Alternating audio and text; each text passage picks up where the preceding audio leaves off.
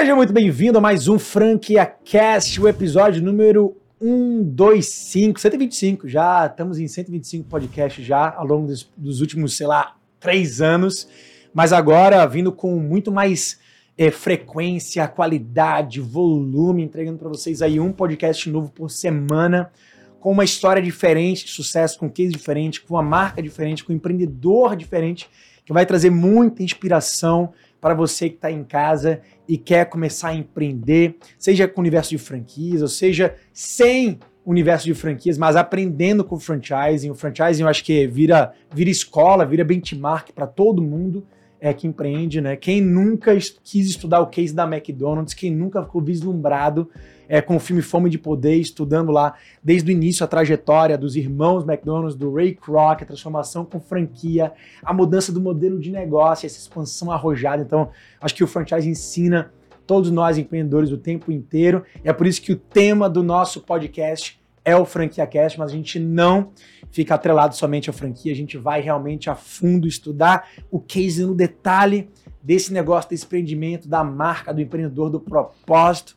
E eu tô aqui com um cara super especial, que é um cara que eu admiro muito, já tá junto comigo aí nessa jornada há um bom tempo, né? A gente tá junto aí é, dentro de grupos de mastermind, networking. É um cara que fiquei apaixonado pelo negócio dele. Primeira vez que eu vi, é, se chama Estônia Ice. Ele vai contar um pouquinho desse primeiro negócio que ele criou lá atrás, de Brasília, que explodiu, cresceu, Brasil, e que agora vem com a nova marca, que é tendência, que é novidade, que está atingindo um público diferente, é, que tem uma pegada meio millennium, assim, muito legal, chama Milk Lab, também no mercado de sorvete, mas trazendo uma atratividade para um público diferente, também com modelo de franquia. Vamos estudar bastante sobre esses dois modelos e a história desse cara, que é o Bruno Borges, que vem lá de Brasília para contar essa história. Bruno, seja bem-vindo ao Franquia Cast. Obrigado, velho. obrigado pelo convite. Fico muito honrado. Eu sou seu fã. Eu gosto muito do jeito que você trata o novo franchise, o novo, ah, o novo jeito de,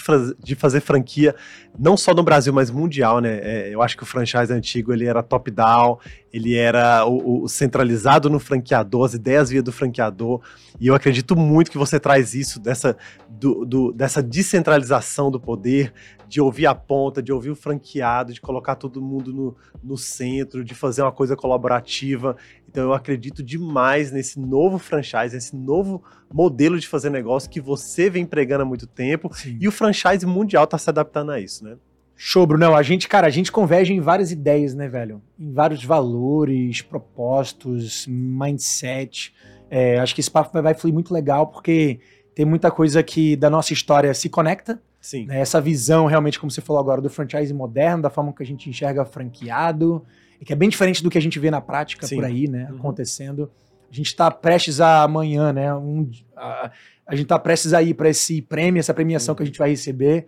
É o teu segundo ano de prêmio, terceiro, né? Terceiro, terceiro ano de prêmio. A gente está junto então também. É, tricampeão de, do selo de excelência. Para explicar um pouquinho para Explica quem... aí para a galera. É, então amanhã a gente vai receber o selo de excelência da ABF. A BB, ABF, Associação Brasileira de Franchise. Isso. E o selo é uma pesquisa feita por uma consultoria americana e eles é, fazem uma pesquisa com os franqueados da rede. Então isso para a gente nos dá muito orgulho, né? Então não é feita com o cliente, é feita com os franqueados da rede. Ele tem uma pesquisa anônima e eles têm lá uma votação e tal. A gente recebe depois um relatório é, é, com as notas, e se você atingir uma certa nota, você ganha o selo de excelência. Então a gente está já nos últimos três anos consecutivos aí com a Estônia. A Estônia tem seis anos de marca, daqui a pouco eu conto a história, mas a gente já está três anos é, com o selo de excelência. Parabéns, velho. A gente sabe quão duro é, né, velho? A gente trabalha o ano todo com franqueado no centro é, escutando, ouvindo, tentando trazer feedback, com as limitações que a gente tem como franqueador, porque às vezes os franqueados eles né, querem muito, querem mais, e obviamente que a gente tem ali uh, um limite de recursos é, para a gente poder é, devolver em benefícios e tentar conciliar tantos interesses diversos de franqueados de diversas cidades e tal. É, não é fácil, mas cara, quando você tem um propósito de de fato atender né? Quando você tem um propósito de ouvir, de botar todo mundo no mesmo barco, eu acho que é onde está realmente o segredo. E pessoas que recebem, marcas que recebem um selo, galera, prestem muita atenção nessas marcas, porque elas estão fazendo coisas diferentes. As, são poucas as marcas que recebem selo. Aqui no Brasil a gente tem, ó, 3 mil marcas franqueadoras. Uhum. Sabe quantos recebem selo, Bruno? Quantas? Tu sabe assim, Cento e poucas? menos de 250, né? Ou Menos? seja, 300 3 mil marcas franqueadoras. A gente tem a nata da Uhum. nata, que é a galera que recebe. A nata é, é a galera que tá na BF, né? Uhum. A gente pode dizer. Porque tem franquias que não estão na BF. A Uhum. gente pode dizer que a nata realmente é quem tá ali, porque para estar na BF tem um crivo, Já tem, tem, um... um selo de excelência por estar na BF. né? É, A é- gente é um demorou nove selo- meses pra entrar na BF. Cara, a gente também. É. Porque na nossa época, seis anos atrás, a gente Sim. tava muito, muito parecido, né? Sim, na, no sim. mesmo período e tal. Aham. Três anos de selo. Na minha nossa época também. Hoje em dia tá mais, tá mais, Tá rápido mais o processo. rápido, né? Aham. Então é isso, quando a gente olha pro mercado e você vê que tem assim, você vê que tem as, as chancelas, né? Você vê que tem assim os selos de qualidade, você tem que correr atrás, você tem que buscar realmente quem Sim. tá lá e aprender com eles. É, e, e outra, assim, quando você tem um franqueado, é, as, as pessoas começam a expandir e, e por motivos errados, né? Às vezes, ah, eu quero parar de trabalhar, eu vou vender franquia, eu quero, né, motivos errados. Agora, quando você tem um franqueado, você tem uma responsabilidade muito grande. É uma vida, é uma família. Então, o franqueado passa a ser um parceiro seu. Você tem que tomar Sim. decisões com eles, se- sentar, colocar na mesa, fazer peer group, fazer. é, é, e a gente, a gente tem um caso até engraçado, que numa reunião de franqueados, a gente é, recebeu uma, uma reclamação, entre aspas, que a gente estava dando suporte demais. É Eu fiz- mesmo? é, e eu fiz até um, aquele exercício, você lembra? Que eu participo da mentoria geração do, do, do Rafael, e um dos exercícios era ligar pro franqueado e falar o que, que eu faço de mais que poderia fazer de menos, né? Então surgiu várias coisas, coisas que a gente faz em excesso, suporte em excesso que a gente faz pro franqueado, Caraca, que que a gente que a gente precisou frear, porque a gente estava dando muito suporte, muito em cima do franqueado. Isso é, pra gente era uma qualidade, o franqueado falou, não, deixa a gente trabalhar aqui e tudo. Foi interessante, foi bom. Essa, a a gente está sempre aprendendo, né? então essa descentralização é, e deixar o franqueado, claro, dentro de regras, dentro de manuais, Sim. dentro de uma diretriz, deixar o franqueado fazer o trabalho dele, fazer, confiar, né? Eu acho que é, o princípio da confiança é muito importante, né? Cara, essa é a palavra. Demais. Então a, a gente confia na, na pessoa dentro de uma diretriz, dentro de um manual, mas deixar a pessoa inovar, né? Então, assim, grandes é, é, produtos, né? O Big Mac é, foi lançado por um franqueado, o Girafas, né? A refeição do Girafas, não sei se você sabe. Não, a girafas eu não sabia. a refeição do Girafas foi inventada também por um Ah, franqueado. foi? Foi, No porque o, começo era só hambúrguer no começo, o Girafas ficou quase 10 anos, se eu não me engano, é, só com um hambúrguer. Depois que foi inventada a refeição. Cara, legal. E hoje o, o forte deles é a refeição, Sim, né? total. Então, é, foi inventado por um franqueado lá em Brasília. Muito legal isso, É. cara. Eu acho que a gente poderia explorar bastante aqui no nosso papo essa relação né, entre franqueado e franqueador. É, porque tem muita gente que tá em casa, é, que quer empreender e que não sente segurança de ir sozinho. Porque uma franquia, ela traz, né? Quando você compra Sim. franquia, cara, você compra segurança, você Sim. compra economia. Uhum, Economia de tempo economia de dinheiro. uhum, Com né? certeza. Economia até de neurônio. Né? Sim. Porque você vai gastar muito menos estresse e neurônio para você montar um negócio vindo de uma franquia. Porque o cara quebrou muita cabeça, né? pra E, o tanto que eu, e tanto de equipamento errado que eu já comprei, o tanto de Nossa. coisa errada que eu já fiz, o tanto de consultoria errada que eu já contratei. Então, E quando até eu as certas, mas assim, E investindo acerta. bastante, Isso. né? Não, com certeza, porque quando eu falo que o cara paga, é, o franqueado paga uma taxa de franquia de 50 mil, é muito barato. Porque o Demais, tanto de coisa é que ele louco. pega pronta, de fornecedor, desenvolvimento de produto, desenvolvimento de cardápio, branding. Só de branding, quando a gente foi fazer. Daqui a pouco eu vou contar a história, né, de novo, mas. mas eu é- acho que a gente tem que emendar É, já nisso aí. na- na Daqui história, a pouco né? contar a história daqui pro final, Pronto. a história não vem. Então deixa eu contar a história aqui, que quando a gente foi fazer o branding, é, mas voltando um pouco, né? A gente começou a empreender, eu e minha esposa, há 11 anos atrás, 2012, a gente, é, a gente era namorado ainda, e Uhum. a gente comprou, a gente queria empreender, de- é, e ele não sabia por onde, a nossa família toda de empreendedores, né?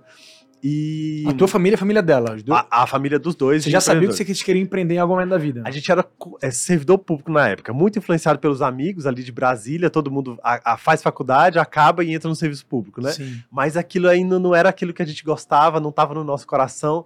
É, a gente entrou no serviço público muito rápido, fez uma prova, já passou e já entrou. É, e a família inteira é empreendedora, a minha e a dela. E a gente com aquele negócio na, na, na cabeça, vamos empreender, como, como. E a gente resolveu então abrir uma franquia. A gente era namorado ainda, a gente nem noivado nem casado.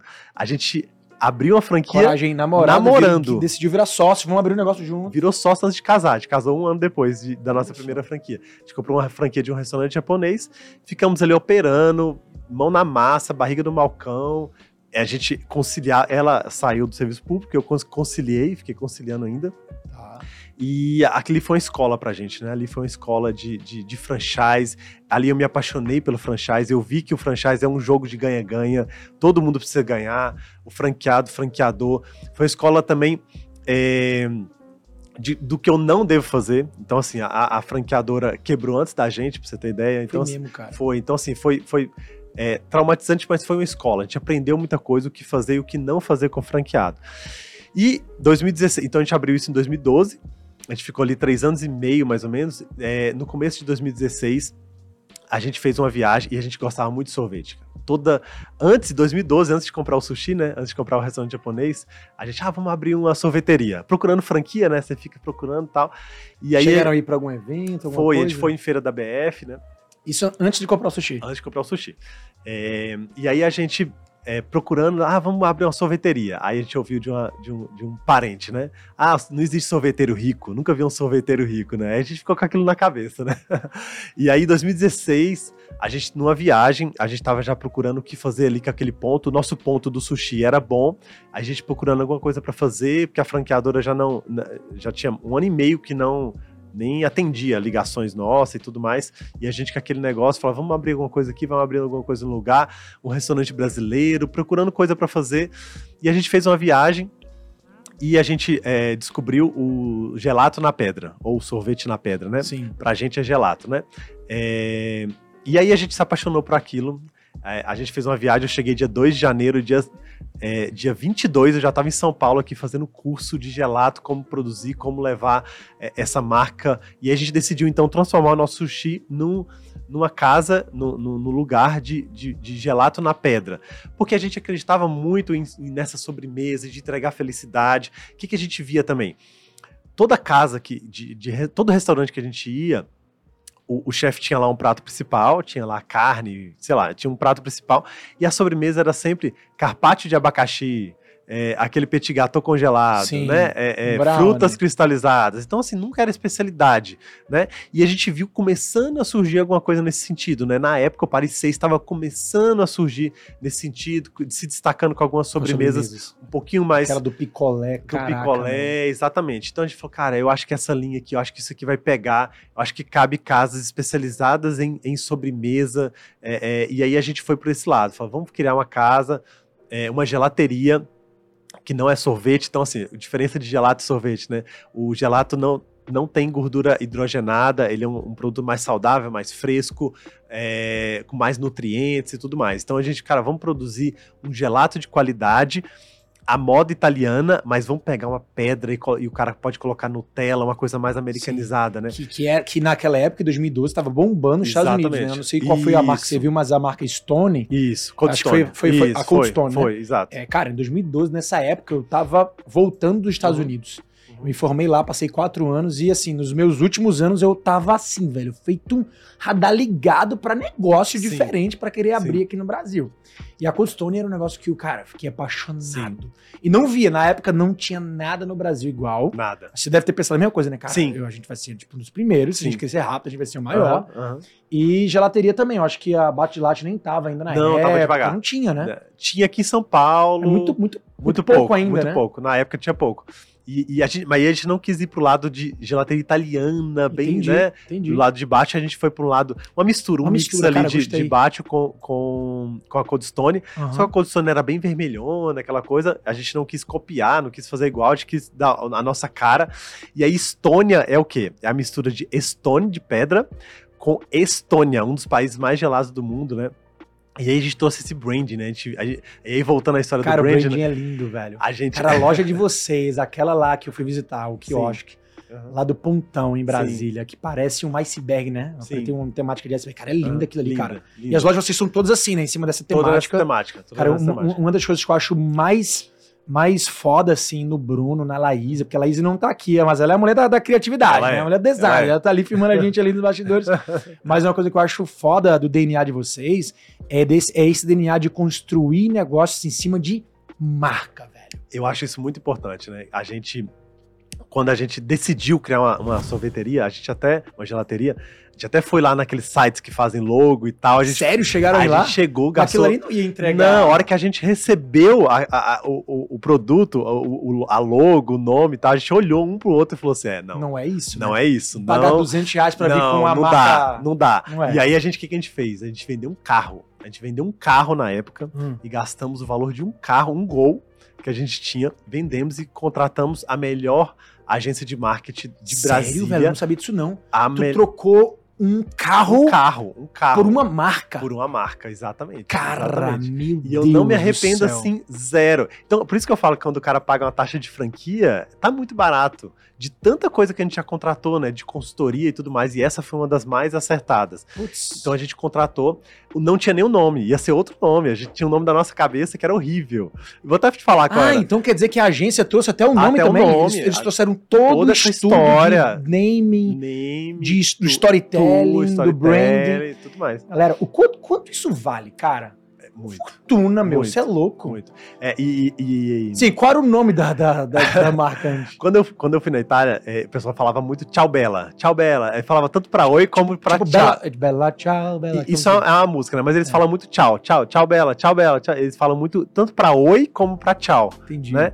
E Hum. cara, era um nome que eu tinha, que eu O era lembrava. Tchau Bela. Era tchau bela. Mas assim, horrível, Eu né? acho que não ia dar Não, certo. não ia, Tchau não ia. Bela. não- Era laranja, logo laranja. Se eu te mostrar depois, você vai rir, você vai dar risada. Cara, É, tão e aí a gente contratou. vocês. E aí o que, que é Estônia, né? A- a- o país Estônia é um país meio misterioso, né? Assim, Sim. até hoje que eu pergunto, quem já foi na Estônia? Eu sempre pergunto isso. Cara, é raro. A- Tu já foi na eu Estônia, nunca né? fui na Estônia. A galera vai na França, Espanha, Estados É, Unidos, é. é. como. Agora, a Estônia é um país báltico ali perto da Noruega, da Lituânia. Cara, ninguém Sim. vai ali, É, entendeu? é onde tem a Estônia, não é onde tem aqueles, aquele efeito lá da noite. Isso. Como é que chama aquilo ali? Aurora sabe, Boreal. Aurora Boreal, A né? gente tem um prato que chama Aurório de Aurora Boreal. Ah, é muito massa. Isso aí, Muito massa. isso aí foi a empresa que a agência que trouxe também, não, isso não, Isso aí isso já é cabeça de vocês. É, que? Aurório Boreal. O que acontece? gostei. Então, a, a, Estônia é uma terra, é um lugar misterioso. Então, a gente, a, gente, a gente chama a Estônia de terra do gelato.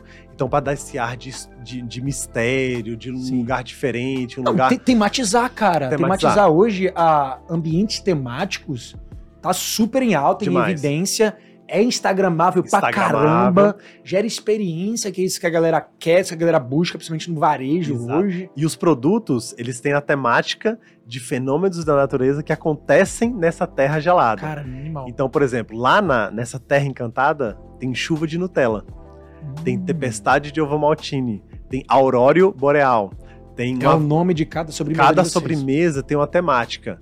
É, a, gente a gente tá lançando uma agora de pe- pedra preciosa. Então tem o rubi, o diamante, a esmeralda. Então a gente tá lançando produtos com temáticas de fenômenos ou de acontecimentos, de coisas que acontecem nessa terra gelada. Muito legal. cara. Entendeu? Então é, ficou bem legal. A gente montou isso em 2016.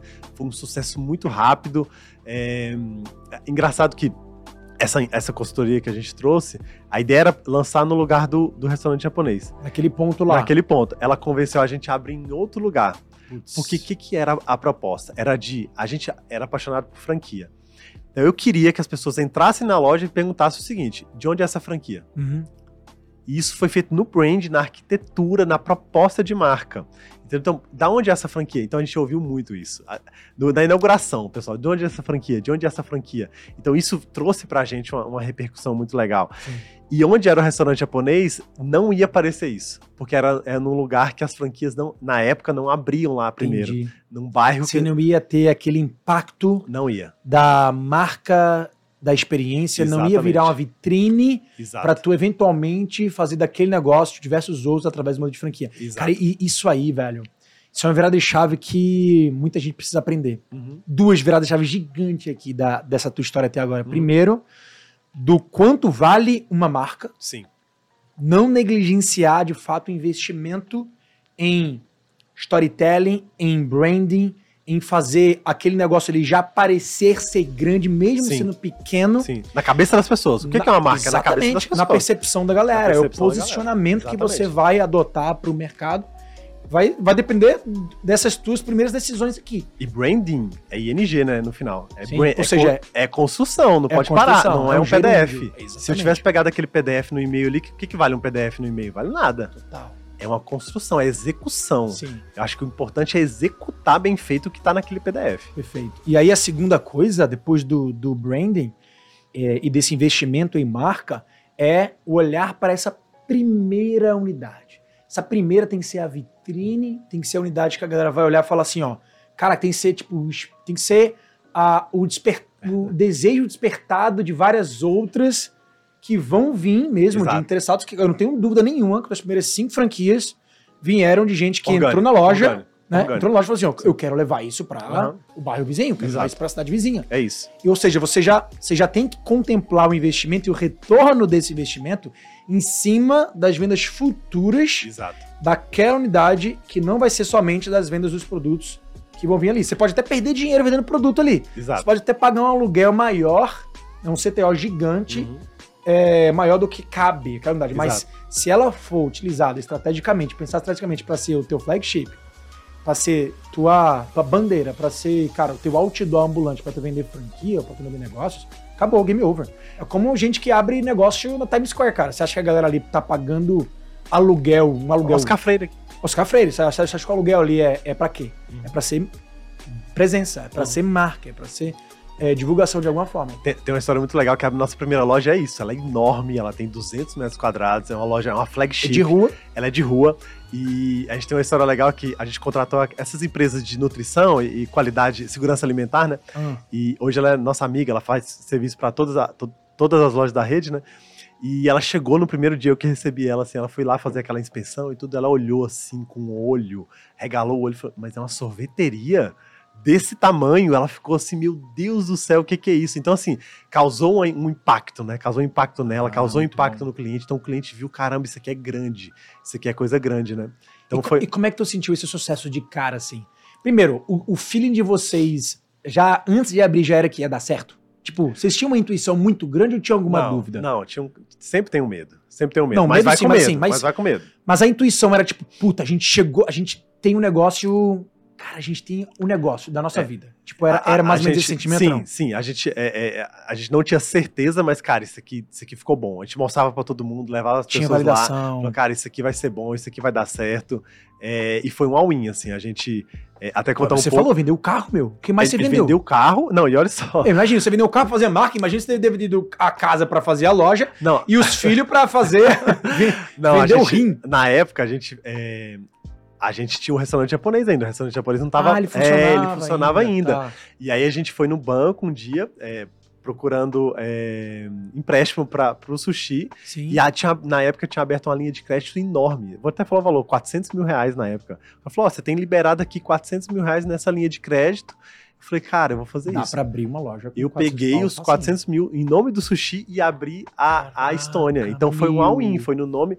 E aí a gente acabou de pagar isso recentemente. Que esse empréstimo massa, da primeira loja da Estônia. Nossa, Então a gente pegou um, um- um- Então, ó, tá vendo tanto que esse sushi Ajudou. é, ajudou? Então, assim, foi uma, uma escola de franchise pra gente.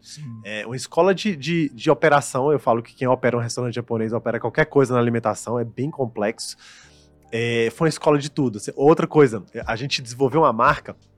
Porque o sushi depende de um sushi man, né? Então é um Sim. cara especializado. é é- a gente até treinava internamente, mas é difícil. Tem uma rampagem que demora. E um sushi man pra ficar bom é o quê? Seis meses, né? E, É isso e- tudo? é, pro cara ficar bom, ah, se o top, cara vem zerado, né? se o cara Mas vem aí- zerado. A gente Tá. trazia cara zerado, que É nunca. mesmo? auxiliar de chapa trazia e falava, deixa eu te ensinar. É, Tá. é, mais um sushi man top, o chefe do, do sushi bar, aí o cara precisa de uma experiência. E quando a gente foi desenvolver a Stone, a gente falou, cara, não posso depender de uma confeiteira. Uhum. Não posso depender de um gelataio. Sim. Um cara que faz É o tipo, Você abriu a gelato. pizzaria e querer depender de um Não, pizzaiolo. não. né? E aí a gente A fez a, exp- nossa você, já, você, já sabe, você já pensou nisso visando uma expansão mais visando a simples? expansão. Tá. Visando a expansão. No nosso primeiro plano de negócio, a gente. A, a, a primeira loja, a produção era local, era no subsolo da loja. Mas no plano de negócio já falava, na terceira loja vamos tirar daqui. Boa, Seis meses. Demorou seis meses para precisar tirar de lá que a produção não estava aguentando mais. boa. E a gente mostrava aquele plano de negócio, né? Vou tirar a, a produção daqui, que vou montar uma indústria e tal. Tinha gente que olhava assim e falava, meu Deus, você tá doido, né? Mas foi, foi muito rápido. Em seis meses a gente precisou tirar a produção dali. Mas aí a gente montou a marca para não depender de um especialista. De um confeiteiro ou de um. Então a gente montou a indústria, a gente entrega para o franqueado. O franqueado, claro, tem ali um treinamento, ele tem que montar a sobremesa na hora, mas é muito simples de montar. Sim. Nossas sobremesas são mais americanizadas, não é aquela sobremesa francesa, aquele negócio no lugarzinho certinho e tal. É uma sobremesa mais americanizada, mais food porn. É, é, então, assim, a, a, gente montou a marca pensando na expansão desde o primeiro dia. Cara, é. muito legal. É. E aí. Mas a gente começou pequeno, né? Eu, eu, eu quero deixar um recado aqui que parece que, nossa, eu tenho que começar grande, já tenho que começar formatado. Não, a gente não tinha formatação de franquia. A gente só tinha pensamentos nessa direção. Sim. Então, assim, o que, que eu vou fazer lá na frente? Então, assim, a, cauda longa, né? O que, que eu vou fazer no futuro? O que, que eu vou entregar para o meu franqueado? Então, assim, já pensar em tudo isso, mesmo que não tinha formatação de franquia, não tinha nada disso, não tinha coffee, não tinha nada, parte jurídica, a gente foi fazendo isso ao longo do processo. Mas se você já tiver a visão lá no começo, já é, é, é, é um já é diferencial, é já é meio caminho andado. Entendeu? Top, Brunão. É, fazendo então um avanço nesse timeline aí, Hoje, seis anos depois, não, seis não, né? Mais. Quase seis sete. anos de. Em outubro faz sete. Faz sete da primeira unidade da, da Estônia. Da primeira unidade da Estônia. Tá. Exato. Hoje tá com quantas unidades a Estônia? Em quantas cidades? Já com três anos de ser de excelência? Sim. Hoje a gente está com 22 lojas em cinco estados do Brasil. É, e crescendo, é, como você não falou, não parando de fazer marca, não, não parando com esse ING, isso para mim mexe demais comigo, né? Que não é branding, é branding, é, é, construção, é, não pode parar. Então a gente já tá pensando no, no próximo passo da marca. A gente colocou é, uma parte de café. Então, assim, que, que, que, qual que é a missão da Estônia? é, é proporcionar um momento único de felicidade servindo sobremesas encantadoras. Então, cara, esse momento tem que ser único, a experiência tem que ser única, né? Então, a gente foca muito nisso, no treinamento da pessoa sentar e tal. E a gente viu que o café proporciona muito isso, né? Sim. duas maneiras. O café proporciona essa experiência, então a gente está trazendo mais produtos voltados para a área do café.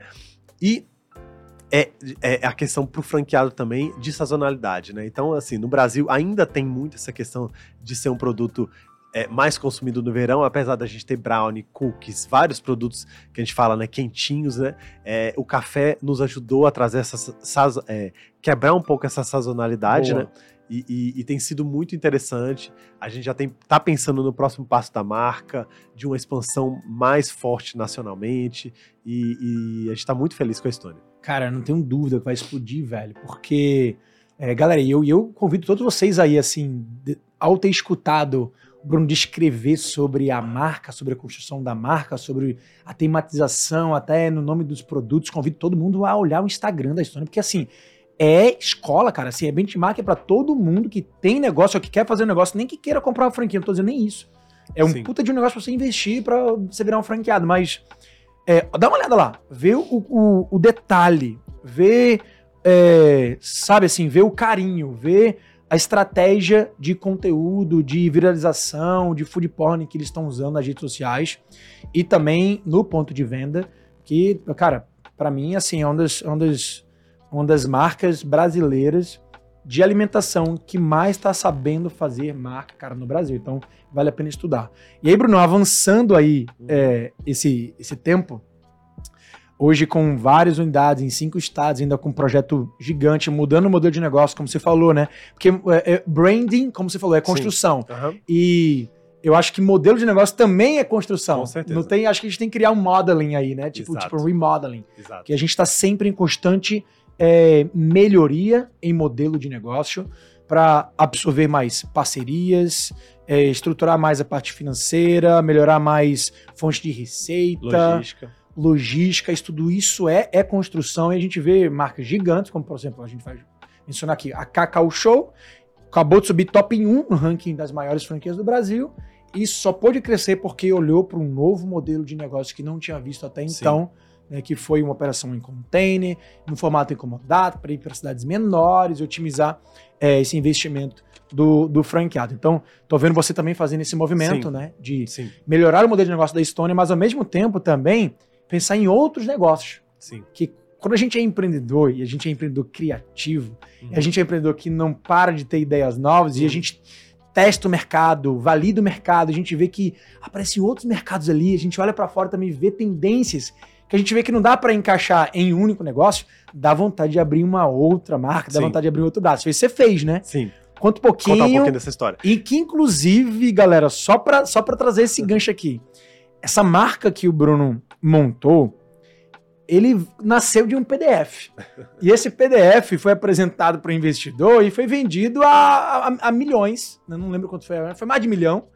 É, e fez o valuation de um PDF, galera. Era um PDF que o valuation foi mais de um milhão e o cara conseguiu vender. Ou seja, olha só o poder de convencimento com o empreendedor que tem experiência, que tem história por trás, que Entrega. consegue passar confiança, que entrega, que gera resultado Uhum. e que consegue montar tudo isso realmente num, num plano com branding, Uhum.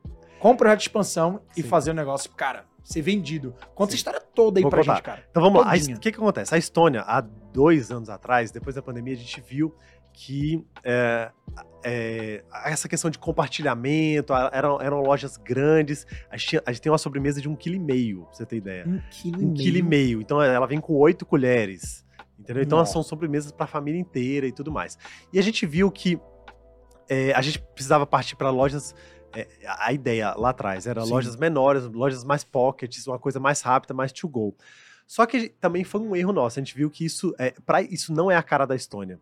A Estônia é experiência, é sentar. Porra, a Estônia você fica lá 40 minutos, você passa um tempo, é um momento de experiência. E a gente viu que para a Estônia não era legal ter isso, ter loja pocket, ter quiosque, ter é, uma coisinha rápida. Não é a cara da Estônia isso.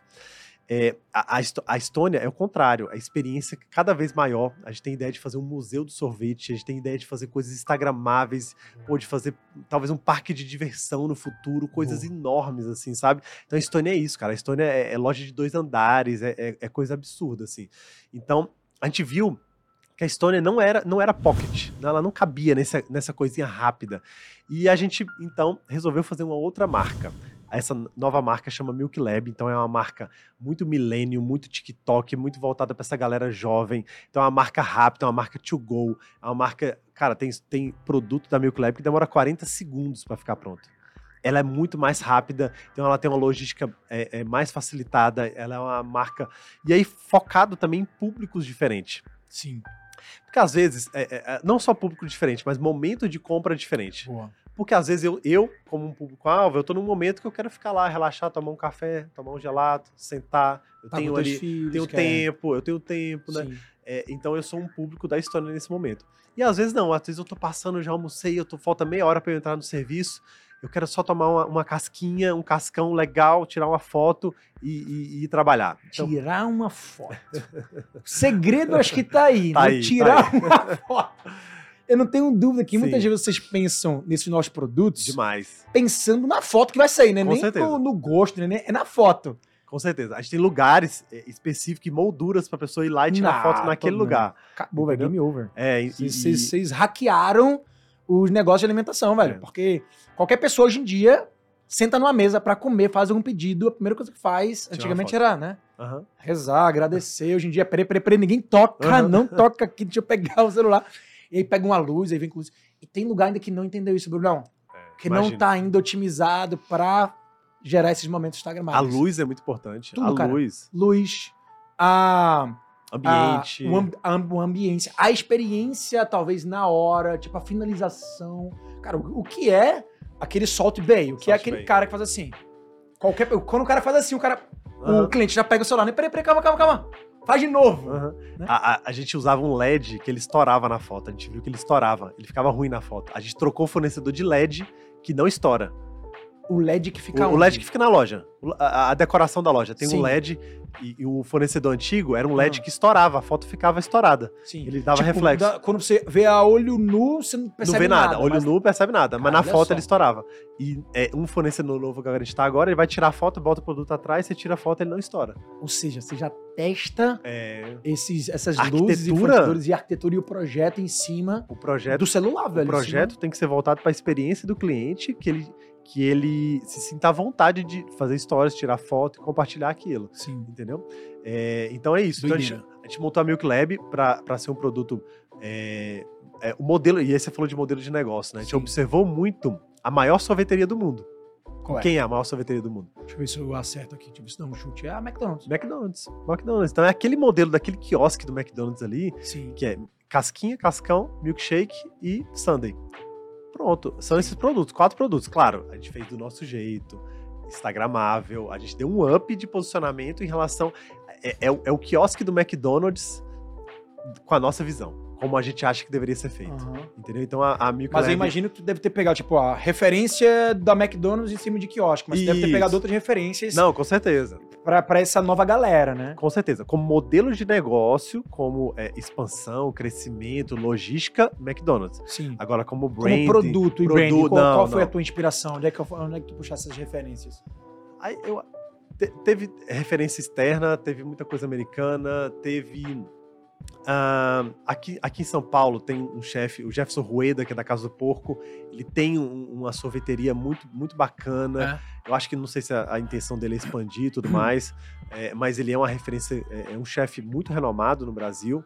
A gente pegou uma referência de lá, a gente foi para os Estados Unidos também, Häagen-Dazs, na parte de Sunday também, foi uma referência forte pra Eles gente. estão se reinventando, assim, a Häagen-Dazs pra Häagen-Dazs- trazer esses produtos, produtos novos. A Häagen-Dazs nos Estados Unidos é outra em relação ao que tinha no Brasil. É É, outra, é outra empresa. Cara, vale é a pena outra estudar de empresa. novo. É outra Porque assim, empresa. eu lembro quando você tava com um projeto da Milk Lab que não tinha nem inaugurado, porque a gente, você tá no, no- na minha Mastermind há um tempo, na minha Sim. mentoria também há um tempo.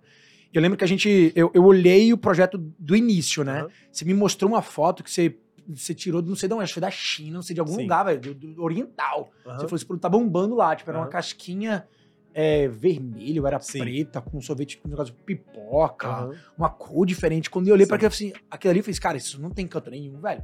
Sim. Ou seja, é um, um produto muito voltado para o visual, Isso.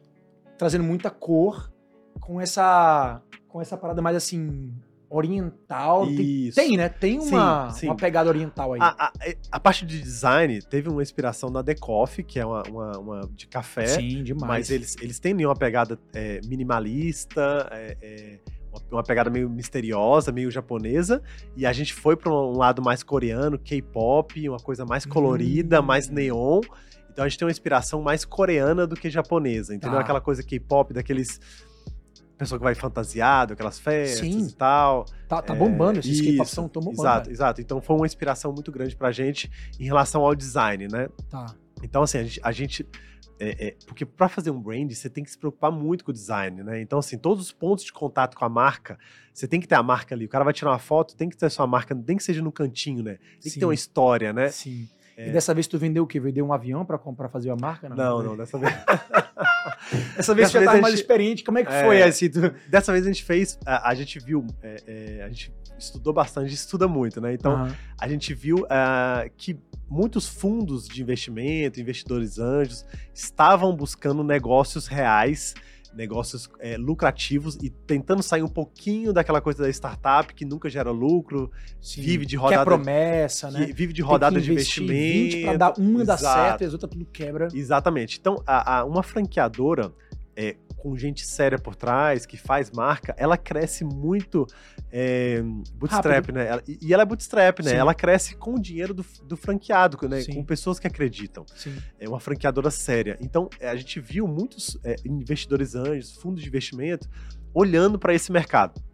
E a gente é, conhecia alguns e a gente modelou esse negócio todo para fazer rodadas sucessivas de investimento Tá. pegando dinheiro não para abrir é, várias lojas próprias, mas investir na marca, né? Então a gente pegou uma grana para investir na marca, criamos a marca e agora a gente criou todo uma- um background de suporte, de fornecedores, de logística, de produto e aí agora a gente vai investir por franquia com a, esse, esse investimento dos investidores anjos. E- mas os, os investidores entraram antes da marca Não, depois gente, da marca? não, a gente criou a marca primeiro. Tu A fez o gente- investimento da marca, fez o Isso. investimento do plano de negócios e aí tu apresentou nesse PDF e tu vendeu Exato. a um valuation X. É, um valor de milionário. é, e a gente vendeu para montar a primeira loja, a franqueadora e, e agora expandir por franquia. Que, que precisava validar o modelo. A gente tinha um plano de negócio e tinha um, um- uma marca, registramos a marca, fizemos aquela coisa toda certinha.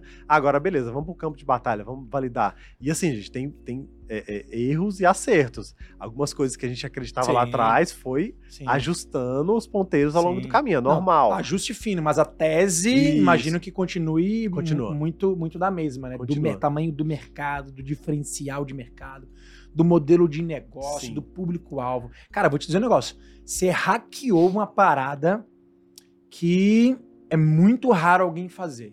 Porque assim, o que, que é comum dentro do mercado de franquias, dentro da trajetória de qualquer negócio crescer, virar franquia e escalar? É o cara ir lá, investir na primeira loja, quebrar muita cabeça, investir numa segunda, validar ainda mais, talvez investir numa terceira, cuidar daquilo ali, para assim dizer, depois de um tempo, até aqueles consultores mais antigos e tradicionais falarem, já tem tempo suficiente para tu levar Aham. isso aqui para franquia. O cara vai lá, já investiu muito aqui, tô de cabeça, muito tempo, muito investimento, muito dinheiro, Contrata para começar a expandir. Aí contrata, exatamente, né?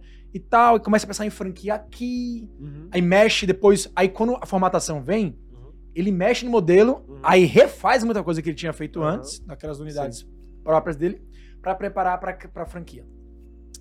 E aí tem um, um novo conceito que quebrou isso aqui, né? que é o conceito de você já nascer como franquia. E eu sempre Exato. falo isso.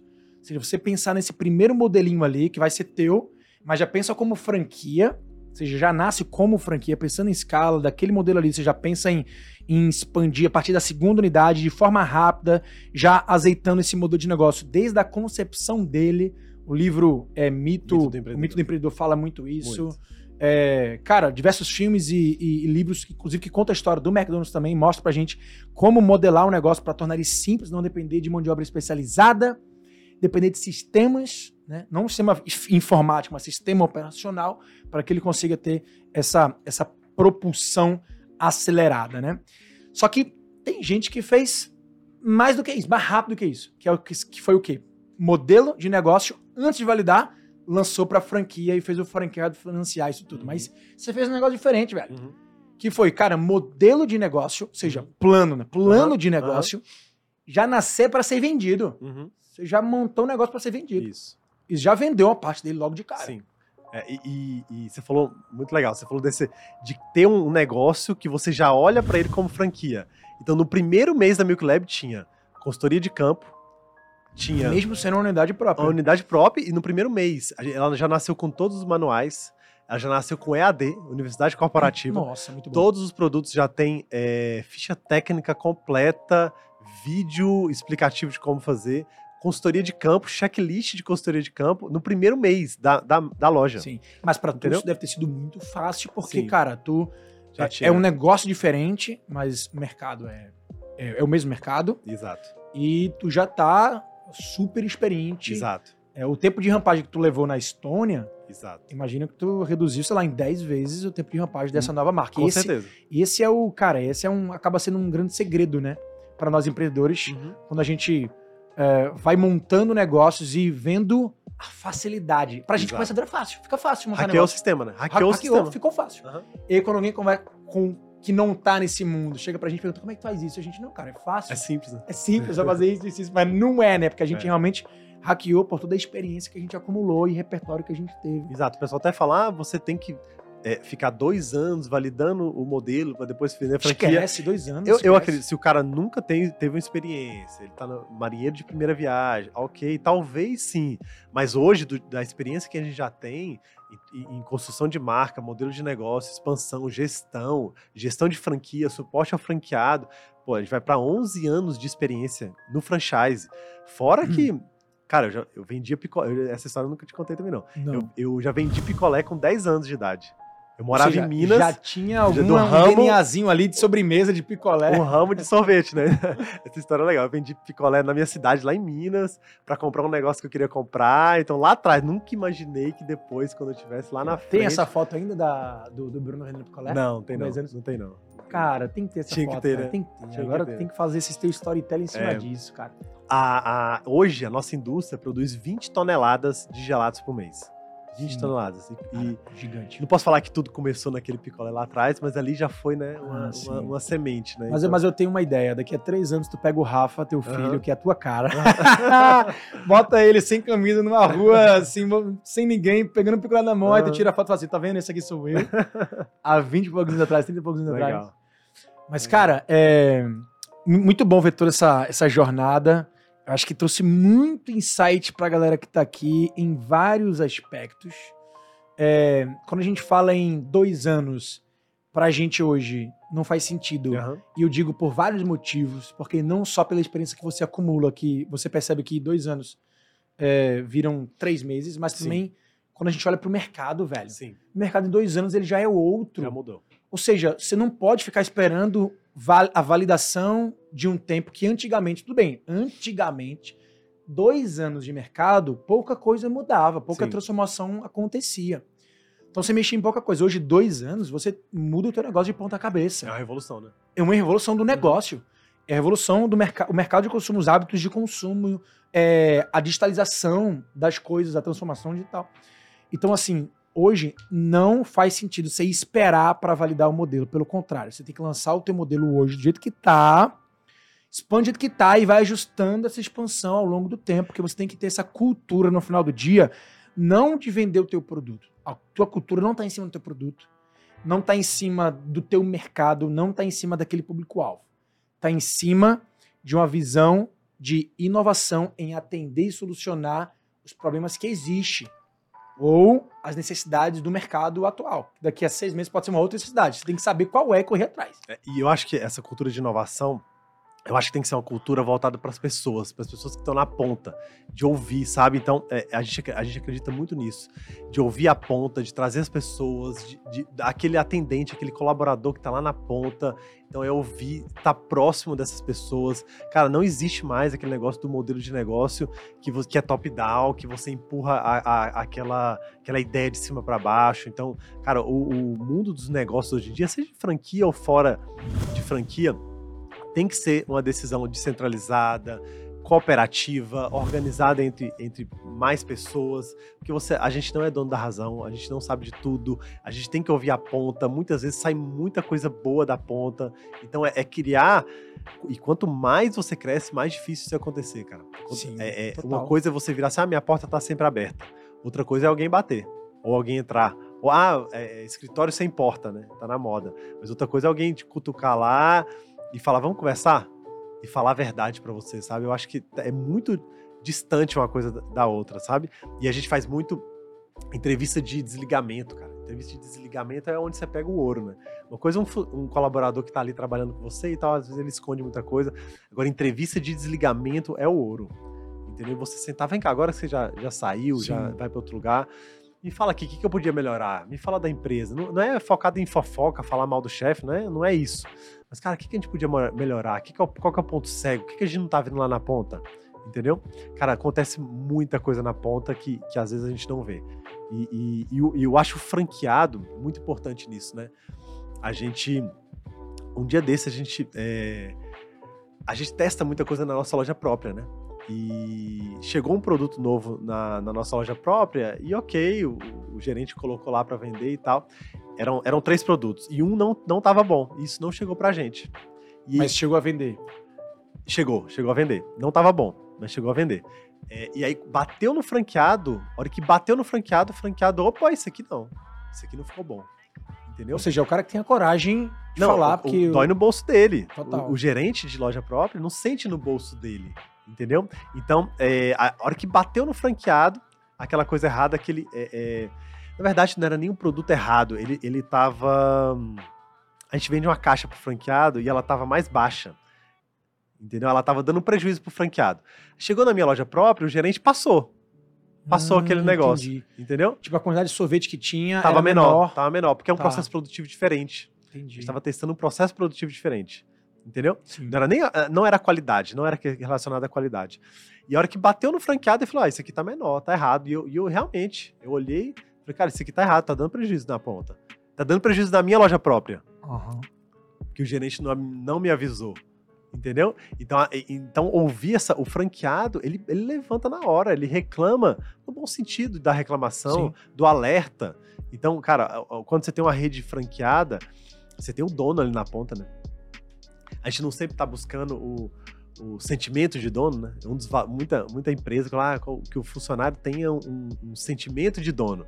Sim. O franqueado é dono. Então o sentimento de dono dele é 100%, entendeu? E Então tem ele, franquia que não aproveita, né, cara? A gente fala muito sobre isso na, na imersão, na- na- nas mentorias. É, eu vi- virou uma chave na minha cabeça quando eu fiz o. E eu vou ter que dar crédito pra ele, porque foi ele que me fez enxergar esse novo franchising, é, que é o Pedro Melo. Não sei se você conhece o Pedro Melo, mas ele é um dos caras que tá há muito tempo aí nessa jornada. Ele viu muita coisa errada do franchising, ele viu muita estrutura de franqueadora top-down e hierarqui- hierarquizada demais, verticalizada demais. E aí ele criou um movimento chamado Open Franchising e, e virou um livro chamado Open Leaders e traz diversas provocações nesse sentido, né? De qualquer organização, que seja, independentemente se é franquia, quer crescer, você precisa de gente. E gente hoje em dia, para performar, se a gente vai falando até de alta performance, precisa trabalhar dentro de uma cultura que seja propícia para esse desenvolvimento, para esse sentimento que você acabou de dizer. Porra, é um sentimento de que todo mundo ali está no mesmo barco, todo mundo ali é autorresponsável, todo mundo ali tem que agir com liberdade, mas com responsabilidade. Tem muitas, é, tem muitos valores, sabe, que puxam esse movimento e que fez com que eu adotasse com, cara, com muita intensidade nos negócios e adotasse como pilares principais dessa educação empreendedora para franqueadores através dos meus, das minhas plataformas de educação, das minhas mentorias, do meu mastermind e parte de três pilares, né? Primeiro é transparência. Toda relação precisa existir sempre muita transparência. A transparência é, é via de mão dupla, né, Bruno? Eu não posso só cobrar a transparência do outro Mas se eu tenho não sou transparente. Então, como eu, como franqueador, ou eu, como CEO, ou eu, como empreendedor, posso ser transparente meus, com os meus funcionários? Cara, deixando sempre tudo muito claro. O que, que é o claro? Muitas vezes o claro tem que ser o óbvio. É tipo assim, cara, a tua DRE tá aberta para todo mundo ver? Quanto tu lucra? Todo mundo sabe o quanto tu lucra? Quanto tu que não- fatura? Tem empreendedor que não mostra isso, né? Que esconde, Que esconde o faturamento. Como assim? pros funcionários. Como assim? Cara, você sabe que eu fico assustado com esse tipo de Aham. coisa. Aham. É, quando, eu- quando eu vou fazer entrevista, porque eu, eu, é, no canal do YouTube, eu já fiz muito isso, né? Inclusive, tô, cara, eu adoro fazer, que é ir externa, ir pra rua, é conversar com o empreendedor, é gravar, fazer essas séries que eu já fiz bastante e que hoje eu tô em falta no YouTube. Mas é, tem vezes que eu vou, entrevisto o empreendedor, e pra gente do franchise é muito natural a gente falar de faturamento, payback, aham. lucratividade, a gente fala de forma muito aberta, Aham. né? Quanto é o lucro do negócio? Ah, 30%. Quanto é que fatura? 50 mil. Quanto é investimental? Pra gente é muito natural. Então eu chego pro cara que não é do franchise ou que não tem esse conceito e fala assim, ó. E aí, meu irmão, quanto é que tu tá faturando? Mês passado, quanto faturou o negócio? Ele faz.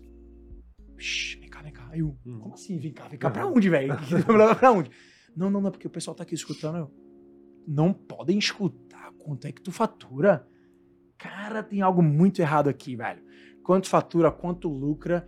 E aí, quando você quando você já cria uma cultura dessa, um ambiente desse, você esconde, E a meta? você não deixa Vai claro. botar meta em cima de quê, né? E aí você vai botar uma meta que não é, às vezes, a meta, a meta que você precisa, você vai botar uma meta de venda. Uhum. Mas o cara que não consegue enxergar o quanto a empresa lucra, só o Uhum. quanto ela vende, muitas vezes ele fica. Ele dá, dá, o, dá o efeito contrário. Tipo assim, o cara acha que só porque tá vendendo, sei lá, meio milhão, o cara tá botando no bolso meio milhão. Uhum. É porque tem gente Uhum. que tem, que, que pode ter Uhum. essa, esse, esse viés. Sim. Mas não, cara, muitas vezes vai, ter, vai ser até um favor você trazer para esse teu colaborador, esse teu franqueado, a visão geral Sim. dessa taxa de franquia que você está cobrando. Quanto é que é custo teu? Quanto é que é custo treinamento? Quanto é de imposto? Quanto vai de fato virar lucro? Desse lucro, quanto vai ser reinvestido para marca, Sim. para crescimento? Quando você deixa tudo muito claro, facilita a comunicação geral. Vai gerar um sentimento de empatia gigante. Primeiro pilar é esse de é, transparência. Transparência. Segundo é colaboração, né? É o fato de você trabalhar com a cultura de apoio. Que, cara, vamos fazer junto. É muito mais gostoso fazer junto. Uhum. Deixa eu escutar, escutar feedback teu. Cara, vamos, é, vamos tomar uma decisão aqui do marketing nacional. Vamos fazer uma parada aqui. Todo mundo vai poder opinar.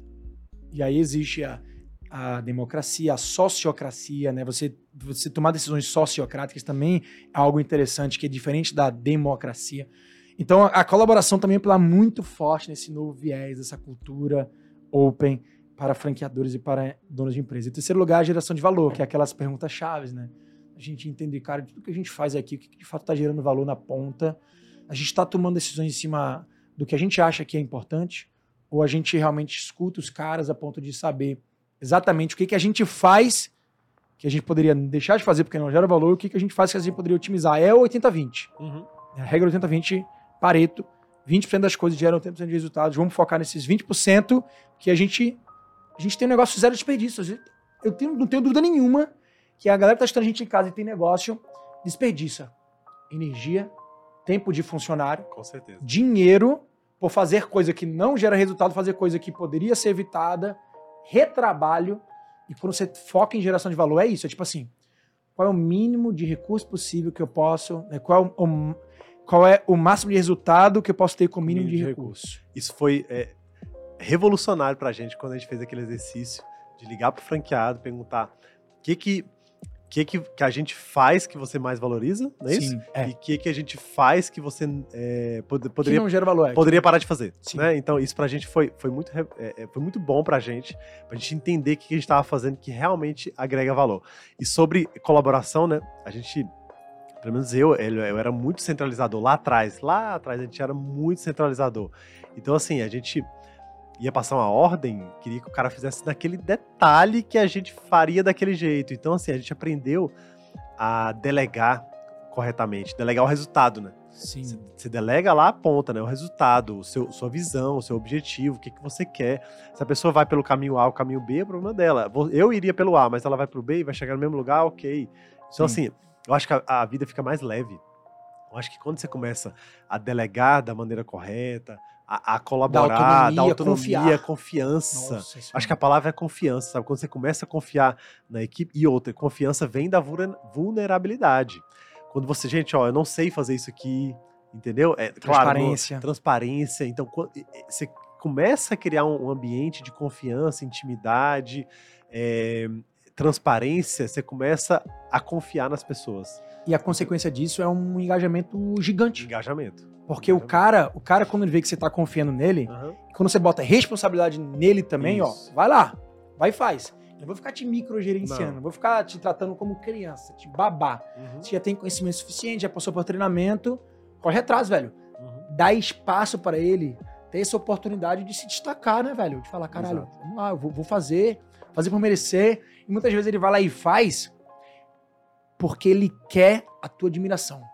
Exato porque ele quer mostrar para você como líder que ele te admira, uhum. que, sabe, que ele, que ele tá ali à disposição. E todo mundo quer estar no lugar campeão. Todo mundo sim. quer fazer parte de um time campeão, um time campeão todo mundo quer sim. vencer. Sim. É, é, é, como time também, né? Como time, exatamente. Então, é, e outra, quando a pessoa foi lá, chegou naquele resultado que você queria, é validar, premiar se, se for o caso. Mas, cara, a premiação, às vezes o cara quer um parabéns um olho no é, olho, é, total, é sentar e falar total, parabéns, você foi muito bem, avisar para todo mundo. E não conseguiu, também não esculhamba, não, não fala, né? Não, Sim. É muito respeito, chegar pro cara, fazer coach, ensinar, entendeu? Então daqui a pouco o cara, se ele não conseguiu agora, por que, que ele não conseguiu? Tem um diagnóstico daquilo. Sim. Então eu acho, a gente acha muito importante essas coisas, sabe? Cara, é, é porque a gente tá vivendo hoje numa, numa era do imediatismo, né? Uhum. As pessoas realmente estão muito ansiosas, buscando por resultados muito imediatos. Muito rápidos. Muito rápidos. Essa nova geração vem assim, Sim. né? É, inclusive, tem vários memes que, que, trazem essa realidade à tona. Mas a gente, como empreendedor, o que, é que a gente faz? A gente vai ficar só reclamando dessa geração, a gente vai ficar só criticando essa geração, a gente vai entender como trabalhar é, com, essa, com esse tipo de característica a nosso favor. Que existem muitos, cara, muita coisa boa que vem dessa geração. Sim que de fato o que tá fazendo é incomodando a gente. Porque a, a, o fato da gente se, se achar diferente é, é um incômodo de um orgulho que a gente quer sentir por de fato resistir a essa mudança, velho. Que tá chegando. Sim. Chegando.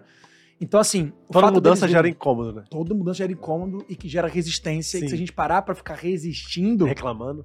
Acabou, velho. Quebra. A gente vai virar uma blockbuster, uma Kodak. Sim. Que não vai entender, captar esses movimentos são movimentos da evolução natural do mercado do mundo, que a gente precisa estar é, em cima. E tem, e tem, cara, tem muito benefício em cima disso, da gente trazer essa galera para perto e aproveitar né, esse sentimento de querer mais, de, de oportunidade, do imediatismo que pode ser sim trabalhado para que a gente exerça a nossa paciência como empreendedor, para que a gente exerça a nossa liderança inspiradora, né, a liderança que mostra o caminho, a liderança que ensina, que quer desenvolver, que reconhece e que dá espaço, tá abrindo caminho, né? Pô, pega, tu muitas vezes pega um Messi, uhum. que, tá, que ainda não é um Messi, é um Messi com 12 anos de idade na Sim. tua empresa, e o teu papel como líder é fazer ele aflorar, velho, é fazer ele ser o melhor Messi que ele pode ser. E como é que você faz? Perde você, esse talento. Você perde, se você não souber conduzir, você perde esse cara totalmente, velho. Mas tem pouco líder hoje que tá pronto para isso, Bruno para desenvolver turma, tá ligado? E eu acho assim, a nossa, nossa, nossa principal missão aqui como líder de franqueados, né, como franqueador a gente é líder de franqueados, uhum. a gente é líder dos nossos colaboradores, a gente é líder talvez de um movimento, de um movimento que a gente está criando, de uma comunidade que a gente está criando e que é, no final do dia a gente está liderando pelo exemplo, porque as pessoas admiram a gente e se a gente no final do dia não crescer querendo fazer que as pessoas cresçam com a gente e formando líderes melhores que a gente, a gente tá fazendo nada, velho. Com certeza, você falou de franqueado e, e, eu ouvi uma expressão um dia desse que eu, que eu fiquei tá, até hoje na minha cabeça, porque qual que é a jornada do franqueado? Às vezes ele era CLT, às vezes ele era um executivo de, de uma grande empresa, o, o cara recebeu um, um, dinheiro, alguma coisa assim, e aí ele, ele quer empreender. E aí o caminho natural, menos franquia. risco, ele não quer modelar um negócio, ele quer negócio, pegar um negócio pronto, ele vai lá e compra uma franquia. Só que ele sai de executivo a estagiário de empreendedor. É Entendeu? Mesmo, e muitas vezes o, o, nosso ego nos atrapalha. Eu fui esse cara. Sim. Eu fui esse cara lá em 2012. Eu era um, um, eu era gerente da minha área. E eu caí de paraquedas dentro de uma operação, entendeu? Sem entender nada. É, assim, minha família é empreendedora. Uma coisa é minha família ser empreendedora, outra coisa é, é o dia 5 eu ter que pagar salários. É coisa completamente diferente. Sim. Né? Então eu saí de um gerente da, da área que eu trabalhava de uma multinacional. Eu trabalhei em multinacional, trabalhei na LG já. É, depois eu fui pro, pro, pro, serviço público, eu era gerente da minha área, e depois caí, eu fui virar o quê? Estagiário de empreendedor. Entendeu? Então, assim, cara, tem uma curva de conhecimento que você tem que ter uma paciência muito grande com aquele empreendedor. Então, você tem que formá-lo, você tem que é, ensinando coisas de empreendedorismo, comportamentos empreendedores, autorresponsabilidade. Entendeu? Então é, tem uma curva de conhecimento grande. E às vezes, quando você forma esse cara, ele pode vir a, a, se tornar o que o mercado de franquia, o bichinho que o mercado de franquia mais quer, que é o quê? Multifranqueado. Sim. Né? E o sonho de toda marca hoje, antigamente não, eles tinham medo do multifranqueado, né? Hoje, as marcas buscam esse multifranqueado, que é o quê? O cara que tem mais, mais de uma loja, o cara que abre várias lojas, né? Porque é muito mais fácil para uma franqueadora tratar com um cara que tem 10 lojas do que com 10 caras que tem uma loja. Uma franqueadora é muito, muito mais de cabeça. Muito menos dor de cabeça. A conversa é outra. Já tem estrutura, já tem. O cara já gera resultado sozinho. O cara tem consultor de campo próprio. É. Entendeu? Então, assim. É, é, é, o, é o cara que toda franqueadora quer, o multifranqueado. Só que o multifranqueado já foi um franqueado, já foi um estagiário de empreendedor lá atrás. Entendeu? Por que não você formá-lo ele na sua rede? Então, na nossa plataforma, a gente tem um EAD, né, uma universidade corporativa, que a gente tem ali dentro não só a parte técnica de fazer uma sobremesa, a gente tem também a parte empreendedora, comportamento Sim. empreendedor. A gente traz, a gente tem toda quinta-feira, 9 horas da manhã, a gente tem uma reunião com toda a rede online, no Meet. Toda quinta-feira, 9 horas. Eu estava é, vindo para cá e a gente entrou na reunião e tal. Toda quinta-feira. Então, tem vezes que a gente leva gente do, do consultor, gente de franquia, gente de empreendedorismo, gente de mindset. A gente fala também coisas internas nossas. Então, assim, é, é, você tem que construir isso, né? Então, isso é baseado muito em treinamento, capacitação, em evolução, em jornada do empreendedor, jornada do franqueado, aquele, aquele curva E do Greg Nathan, né? Então é, é, é, o franqueado começa no auge, depois ele, ele dá uma desanimada, depois ele volta. Então é sua responsabilidade fazer ele voltar para aquele ponto ótimo de engajamento com a marca. Então tem, tem muito trabalho aí para fazer. Cara, demais. sabe de uma coisa, Bruno? Você falou agora sobre essa tua experiência como executivo, né? Para depois ter virado é, franqueador, né? Uhum. Franqueado, franqueador. E também temos, vemos muito isso na prática no mercado É, cara, me veio um negócio na cabeça aqui agora que acredito muito que seja a solução de toda a relação. Os negócios, as famílias, os casamentos, sociedades muitas vezes não dão certo por problemas de não saberem se relacionar, não saberem enxergar qual é o papel deles nessa relação. E quão complexo é você entender qual é o teu papel e executar da melhor forma para que a outra pessoa que depende de ti também saiba executar o papel dela, entregue o melhor dela para que a combinação desses dois grandes papéis vire realmente o grande sucesso que a gente queira no mundo das franquias, com franqueador e franqueado entregando essa relação, nos casamentos, né, com o marido e a mulher entregando essa relação e diversas outras relações que existem por aí, pais e filhos, tantos conflitos que existem por aí, né, cara, em todos esses ambientes. E no final do dia, eu acho que a gente só consegue ser melhor, entregar o nosso melhor, se a gente fizer o exercício de inversão de papéis. O exercício da gente inverter esse papel e em algum momento a gente poder vestir o papel do outro, vestir o chapéu do outro. E quando a gente intuitivamente, ou até mesmo na nossa trajetória, a gente percorreu esse caminho, diante de ser franqueador, a gente foi franqueado, eu fui. Uhum. Você também foi. Uhum. A gente vira um franqueador muito mais top, muito. velho. Que a gente sabe o que é estar tá do outro lado. Quando a gente decide ser um bom filho, a gente vira um bom pai automaticamente, velho. Com não certeza. tem como ser um bom pai se a gente não for um bom filho, se a gente realmente não agradecer, não reconhecer tudo aquilo que os nossos pais fez, fizeram pra gente. E, cara, tá acontecendo uma coisa muito louca na minha vida, porque eu fui convidado para um reality show de troca de esposas, velho. e aí eu tô passando por esse momento também, porque cara, a gente tá há 10 anos casados, a gente tem é, quatro filhas, nossa filha mais velha tem 6 anos, a gente passou por muitos altos e baixos no casamento, porque acontece, né? Tem muitas fases dentro do casamento. E tá sendo muito legal só só assim exercer a possibilidade de eu mudar de casa uhum. e ver o reality, ver assim outros episódios e ver como o cara passa uma semana na casa de uma outra família e volta, e já volta completamente transformado. Completamente diferente. Porque ele teve, sabe assim, uma outra perspectiva. Ele viu o outro lado da moeda, ele, ele observou com outra ótica e, e eu acho que assim, isso é um exercício que todos nós, em todos os momentos, em todos os ambientes, precisamos fazer essa inversão de papel para a gente enxergar uma outra perspectiva, vai fazer a gente voltar muito mais forte, trazendo muito mais paciência, empatia, é, reconhecimento, muito menos orgulho, muito menos ego, né, para essa relação. E no mundo dos negócios não tem como ser diferente, né, velho? Cara, engraçado você, você falando isso. Nossos quatro pilares lá na, na Estônia, eu vou até falar que a gente já falou de vários aqui, né? É, primeiro, experiência do cliente. Segundo, Sim, a esse, empatia. Esse tá, tá, bem óbvio, né? Desde o início, essa foi a, a proposta lá. É, segundo, a empatia. Então você acabou de falar Sim. dessa empatia de se colocar no lugar do outro, de sentir a dor do outro. Mas, cara, que... muitas vezes você só consegue se botar se você realmente, literalmente, se botar, velho. Exato. Tá ligado? Exato. Botar de verdade mesmo, Sim. sentir, tá, pra lá, né? Tá ligado aquele. Acho que passou no Brasil esse programa em algum lugar, não sei se foi no Fantástico. É, um programa que o, o CEO Lembro, sim, ele se veste no... de, de, de, de, sei lá, de peão de funcionário uhum. e vai lá. Uhum e aí conversa com os caras, aí ele, ele tem, né? Uhum. O momento dele de voltar e bota, sentar na cadeira de novo de CEO e falar: Caraca, velho, peraí que tem muita coisa errada aqui que eu não Sim. enxergava antes. É, você não vê a ponta. Você não vê. Mas você tem que exercitar, não é só. Às vezes a empatia. Só consegue ter empatia real se você se botar naquele lugar, velho. Se você for pra lá mesmo. Se você for pra lá. É, a gente fala muito isso, né? O, o atendente tá. A gente trabalha, nossa loja vende mais. O dia que mais vende é no domingo, né? É, Sim. É, e, pô, você tem empatia, o cara tá trabalhando sábado, domingo, feriado, o cara tá lá, será que você tá tendo empatia com o cara, do cara tá, pô, o cara tá deixando o final de semana para realizar um sonho seu, para fazer um negócio seu, né? A gente fala isso muito pro franqueado, né? Sim, o funcionário do franqueado, né? É, exato, Sim. exato. Então, o nosso também, né? A gente tem loja total, própria também, total. né? Então, assim, pô, o cara tá trabalhando sábado, domingo, feriado, o é, que, que, que você tá retribuindo isso com ele? É, só, só faz um momento feliz né, na história quem é feliz, né?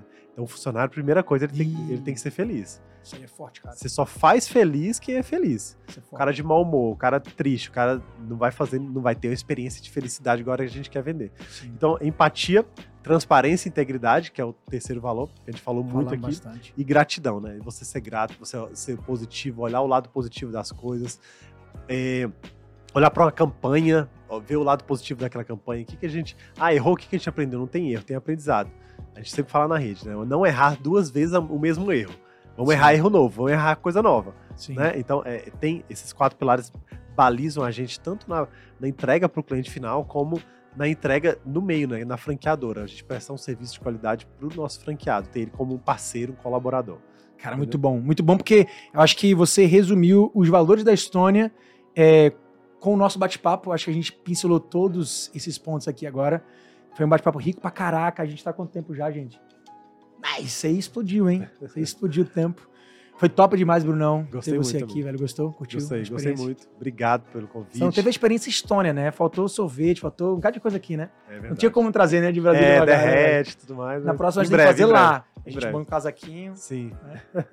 Mas massa, velho. Conta pra galera aí, antes da gente finalizar, os canais, pra eles poderem Sim descobrir um pouco mais sobre os modelos de negócio da Estônia, da Milk Lab. E manda mensagem pro final da galera. Eu acho galera. que o primeiro lugar é todo mundo entrar no, no Instagram, que eu acho que é o. Instagram o, top. É, eu acho que é a rede que você vai ali conhecer os produtos, ver Sim. a marca, ver o design, ver que, que, que você. Se é aquilo que você quer realmente.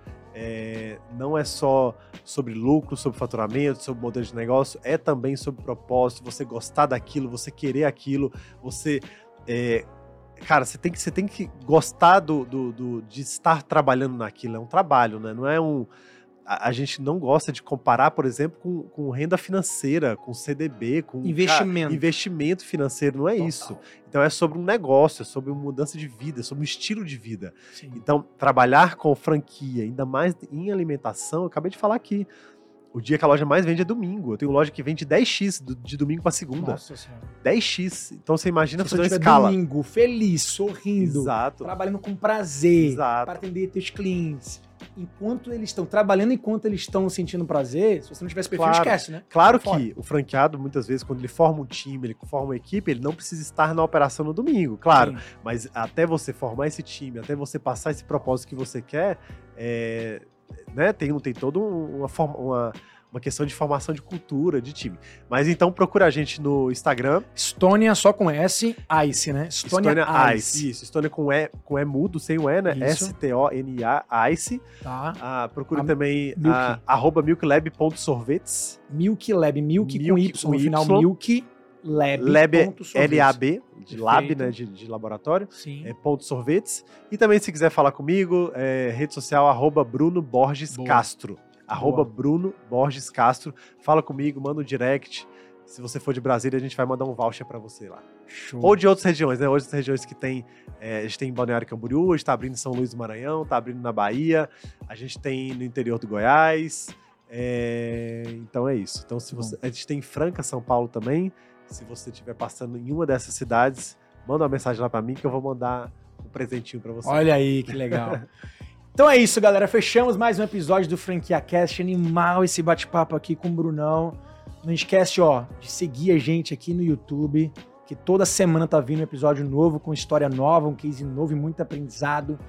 Vai curtindo logo aqui no Spotify, no YouTube, onde você estiver vendo esse vídeo, compartilha com a turma que quer aprender mais sobre empreendedorismo, porque aqui cara, vira de fato uma escola, um MBA, para você se aprofundar no mundo dos negócios. Te encontro na próxima, como sempre, valeu e se franqueacast. Abraço. Valeu, obrigado.